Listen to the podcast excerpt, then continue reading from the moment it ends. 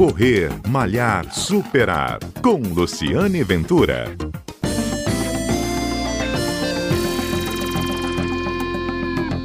Olá, bom dia. Este é o Correr Malhar Superar, um programa que vai ao ar aos sábados aqui na Rádio CBN, conta histórias do mundo do esporte, do mundo da corrida. E hoje o assunto não poderia deixar de ser é a quarentena. Nessa quarentena, os esportes coletivos estão proibidos em todo o estado do Espírito Santo por 14 dias, até o dia 31 de março. E eu vou conversar com o Carlos Adrião, ele é presidente da Associação de Academias de Ginástica aqui do Estado. Eles estão com uma reivindicação, mais uma vez eles estão, estão impedidos de atuar. E eles vão explicar como é que o setor está vendo mais uma vez esta paralisação. Não é isso, Carlos? Como é que está sendo esse momento um ano depois, de novo? Então, é uma, uma surpresa de novo, né? Mais, mais uma paralisação, um setor que tem uma contribuição tão grande para o momento que a gente vive agora, né? Os profissionais de educação física cuidando dos alunos, cuidando das pessoas até que tiveram a forma da doença mais grave ou menos, que passaram o problema, estão se recuperando recuperando as academias, recuperando a força, recuperando até mesmo a condição física e mental, né, que a gente tem falado, né, porque a pessoa que é acometida dessa doença aí, ela tem, às vezes, nos dois viés problema, tem problema físico, é, que precisa da atividade física para se recuperar, precisa dos profissionais de educação física que estavam contribuindo para isso, e aquelas pessoas também que não tiveram a doença, que precisa manter o corpo forte, né, manter essa imunidade lá no alto, e atividade física é, já se falou bastante nesses dias, em todos os tempos, de quanto ela é importante para que você tenha um corpo saudável, né? E uhum. forte para passar por momentos como esse. É uma pena a gente tá, é, entrar nesse rol de, de fechar. Eu acho que restrições, porque a academia, eu tenho dito o seguinte, a academia você tem aquele par, aquela parte toda de entretenimento, é, quase que um lazer para muita gente, então nós estamos falando daquelas aulas de zumba, ginástica, aquele negócio. Essa parte tem que parar agora, não é hora de fazer isso agora.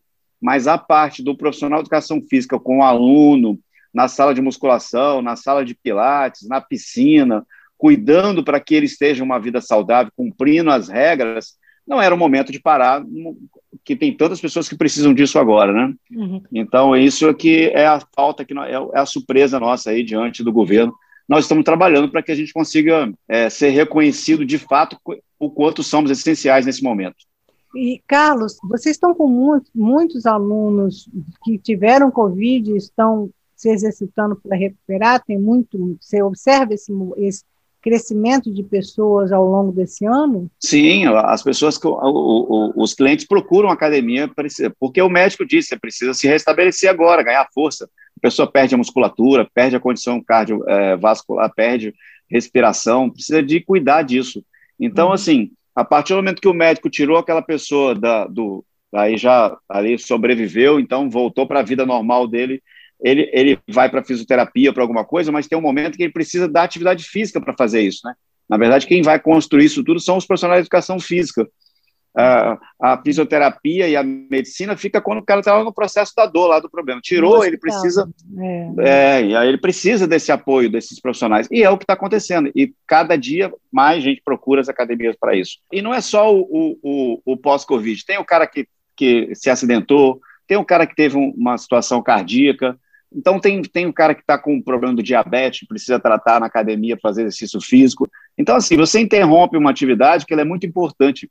Então, eu, eu volto a dizer, precisa separar e fazer as regras para parar o que, o que se parou com, quando, quando você está no problema. A parte mais lúdica da academia, a parte das salas de ginástica, aquela parte de, de, mas a parte com restrição, com quantidade de pessoas, e permitir que os professores atinjam essa população que precisa, Aí é muito ruim você. É, e vocês apresentaram esse pleito? Que tipo de, de, de resposta já tiveram até o momento? Esse pleito é, um, é, um, é, uma, é uma peça construída pelos vereadores para aprovar na Câmara dos Vereadores.